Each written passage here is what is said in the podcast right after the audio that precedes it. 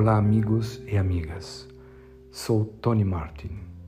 Hoje o episódio expressa um ponto muito importante: a sabedoria de se manter calado, oculto, silencioso. O pastor Amilcar, de forma brilhante, analisa esta passagem em Lucas, capítulo 1, versículos 24 e 25, sobre a mãe de João Batista, Isabel, e o seu nascimento. Entretanto, antes de prosseguir com a leitura da palavra de Deus, gostaria de contar-lhes sobre a missão do nosso programa. Liberte-se para uma vida melhor. Este é feito para você. Não importa a sua crença e religião, é feito para todos aqueles que hoje estão precisando ser acariciados, cuidados, não por piedade ou compaixão, mas para ganhar forças e motivá-los a enfrentar seus problemas e mazelas. Dito isto, estamos aqui para auxiliá-lo, amigo e amiga. Sinta-se à vontade de nos ligar. Fale com o pastor Amilcar quando precisar. Eis a palavra de Deus. A felicidade de Isabel. Passados esses dias, Isabel, sua mulher, concebeu e ocultou-se por cinco meses, dizendo: Assim me fez o Senhor contemplando-me, para anular o meu opróbrio perante os homens. Na sequência, o comentário e análise do nosso querido pastor Amilcar Marques.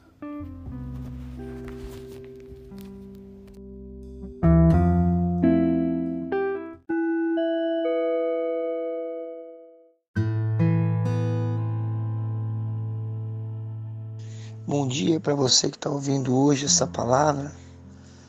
Que a paz que excede todo entendimento, a paz que o mundo não tem, possa hoje entrar na tua vida.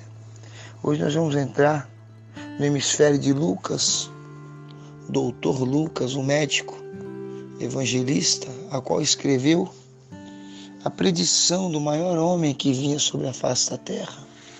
Nascido de mulher, não tinha maior que ele, João Batista. Lucas, capítulo 1, versículo 24 e 25. Subtítulo é A Felicidade de Isabel. Passado esses dias, Isabel, sua mulher, concebeu e ocultou-se por cinco meses, dizendo: Assim me fez o Senhor, contemplando-me para anular o meu pobre perante os homens. Naquela época, um grande problema até hoje, né, amados?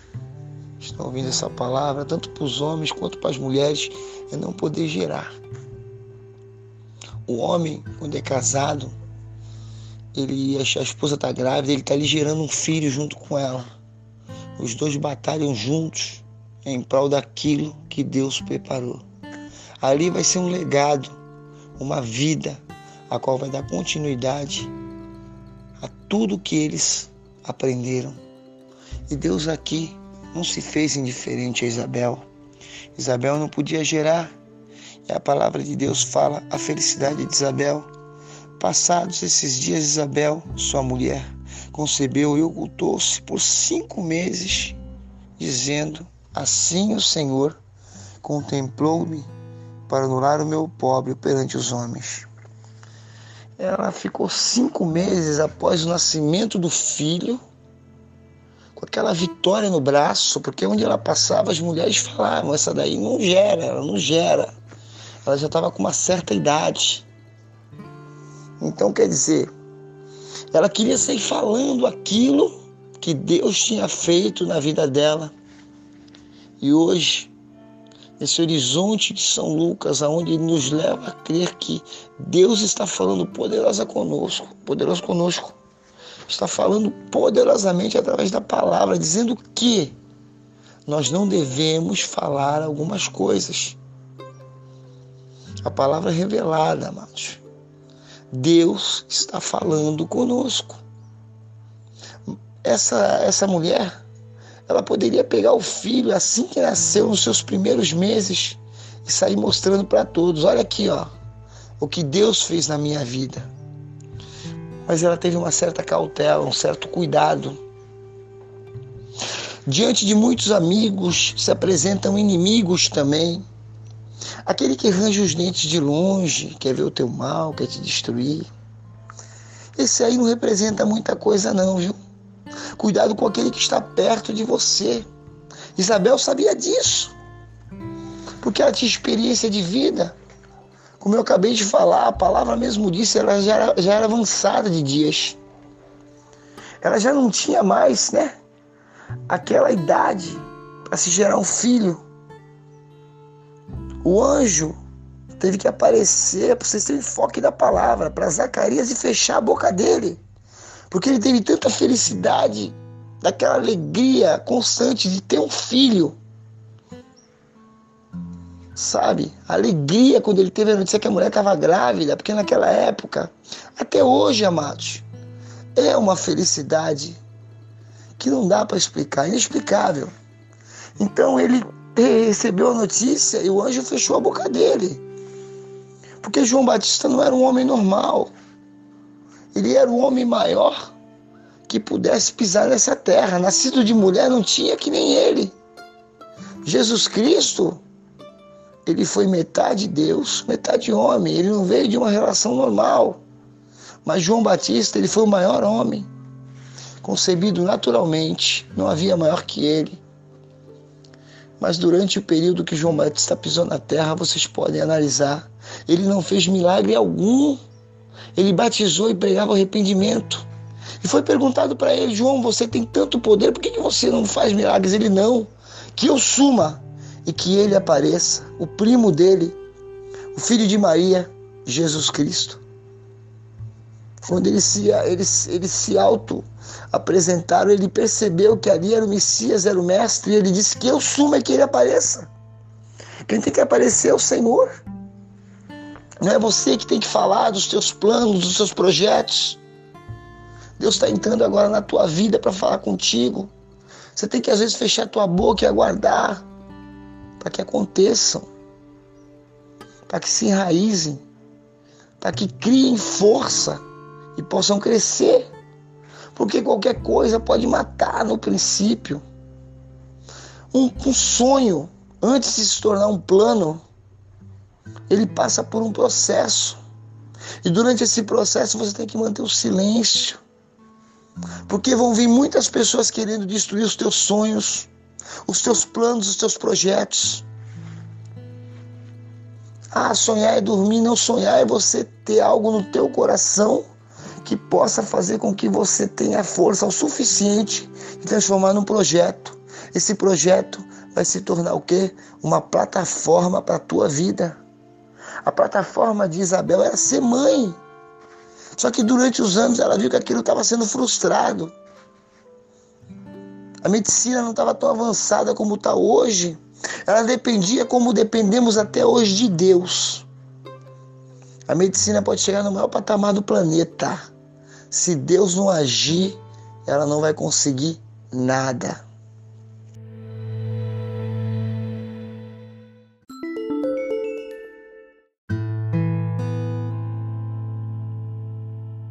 Aí de repente Deus, ele começa a fazer com que o ventre de Isabel se transforme. A tua vida vai se transformar. A tua vida vai começar a ter modificações, as quais você não espera. Porque aqui eu estou falando de uma área qual você ainda não conhece, é a área do impossível. Eu estou falando porque eu também não conheço o impossível de Deus, ele faz. Ele faz, eu não conheço. E Deus não compete, não dá essa competência a nenhum homem dessa terra conhecer. O impossível é a especialidade do Senhor. E Deus se colocou como Deus do impossível. Ele abriu o mar vermelho. Ele matou faraó no auge da sua força, do seu poder. Destruiu Jezabel, uma rainha. Matou Acabe, um rei. E a Bíblia fala de outros personagens as quais eles eram inatingíveis, inabaláveis, mas para Deus não existe isso. O teu inimigo não é nada. A pessoa que se levanta contra a tua vida, que se diz grande, ela é pequena. E o Senhor a qualquer momento pode pisar na cabeça dela. Mas será que Deus vai pisar? Vai depender do que ela vai fazer com você. Antes dela se, destruir, se destruir, porque eu digo, quando ela se levanta contra a tua vida, ela se destrói. O nosso Deus vai lá e pisa nela. É autodestruição. É apertar uma bomba atômica contra si próprio, se levantar contra a vida de uma pessoa a qual crê em Deus e colocou ele na frente de tudo. Voltando nesse enfoque, coloca Deus na frente de tudo. Durante cinco meses, no versículo aqui 24, ela diz que ela ficou ali com aquela criança querendo cantar o hino da vitória, querendo mostrar para as amigas, para as pessoas que falavam para ela: não tem jeito. Mas ela se calou. Ela pegou a criança e se retirou até que João Batista se alimentasse, se fortificasse, tivesse com cinco meses. Aí ela pegou a criança no colo e saiu pela rua. Olha o meu filho aqui, ó você vai fazer a mesma coisa. Vai acontecer um movimento na tua vida e você vai cantar o hino da vitória, você vai mostrar o que o teu Deus fez. Mas ela conta aqui, no versículo 25, ela fala sobre o seu opróbrio. No 24, ela fala sobre ela segurar as palavras na sua garganta. Não havia motivos dela segurar, mas ela sabia, ela era experiente tem experiência com Deus. No versículo 25, ela fala que Deus tirou dela o opróbrio dela. Aquele sentimento de culpa, de dor, de flagelo, de tristeza, de aflição, isso vai sair da tua vida em meses, em horas, em dias, em minutos. Se você crer, vai sair agora. É uma questão de você crer e Deus fazer porque sem fé não se pode agradar a Deus. É uma palavra a qual vem hoje de encontro com a tua vida para falar para ti que aquilo que você acha que é impossível vai acontecer. O anjo teve que fechar a boca do pai de Zacarias. Até o dia em que o menino foi circuncidado, ele não falava. Ele pegou uma pequena tábua e escreveu. Como é que vai ser o nome dele? João. Ele não estava falando porque Deus tem os propósitos. Aquele homem não ia conseguir se segurar de tamanha alegria, e às vezes você está alegre, você está contente, você conta. Nós temos inimigos em potenciais, espirituais e materiais também. Eu, eu vou entrar no enfoque com vocês hoje sobre o próprio Judas Iscariote. Ele era o inimigo em potencial de Cristo. A palavra de Deus fala isso. No dia em que Jesus foi traído, Jesus olhou para ele e disse: Vai lá e faz o que tu tem que fazer. A palavra de Deus fala automaticamente que Satanás entrou dentro dele. Então quer dizer, não foi o demônio, não foi Satanás que estava traindo Jesus, mas sim Judas. Após ele ter se entregue por completo, ele deixou que o diabo entrasse. Mas tudo aquilo é para que nós viemos a enxergar que nem tudo é o inimigo da nossa alma. Tem pessoas que são os filhos da perdição. A última oração de Jesus Cristo relata sobre isso. Hoje é uma palavra bem forte para a tua vida e para a minha vida. A última oração de Jesus fala o seguinte: Pai, rogo-vos por todos aqueles que tu me deste, menos pelo filho da perdição, porque esse já está perdido. Ele nega uma oração para uma pessoa a qual já está perdida. Por quê? Porque ela é tendenciosa a destruir os que estão ganhos. Aqueles vitoriosos, aqueles que vão contar vitória, que vão levar pessoas para o evangelho da verdade. Porque o interesse, o interesse de Deus não é você cantar dentro de uma igreja, desafogar as mágoas, não, é ver você feliz na área sentimental, física, financeira, espiritual, familiar, profissional. Deus atinge todas essas áreas. Se hoje você está ouvindo essa palavra, você está infeliz em alguma dessas áreas, saiba que Deus vai alcançar para você. Basta que você mude os teus pensamentos. Às vezes, no se calar, o Senhor fala por ti. Que Deus te abençoe e que você possa receber essa palavra em nome do Senhor Jesus. Amém.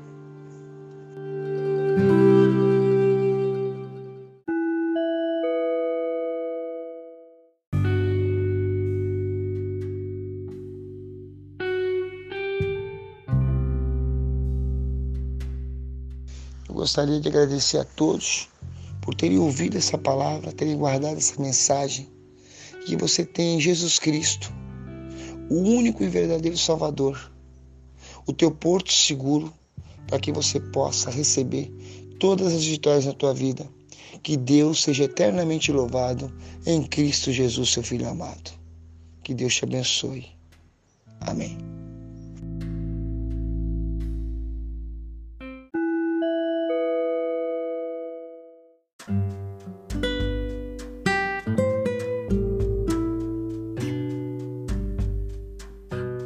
Compartilhe essa mensagem com alguém que você ama. Nesse momento, alguém precisa de uma palavra e você é instrumento vivo de Deus para estar tá passando para frente essa palavra. Não retenha para ti aquilo que Deus te deu. Passe para frente essa mensagem em nome do Senhor Jesus. Amém.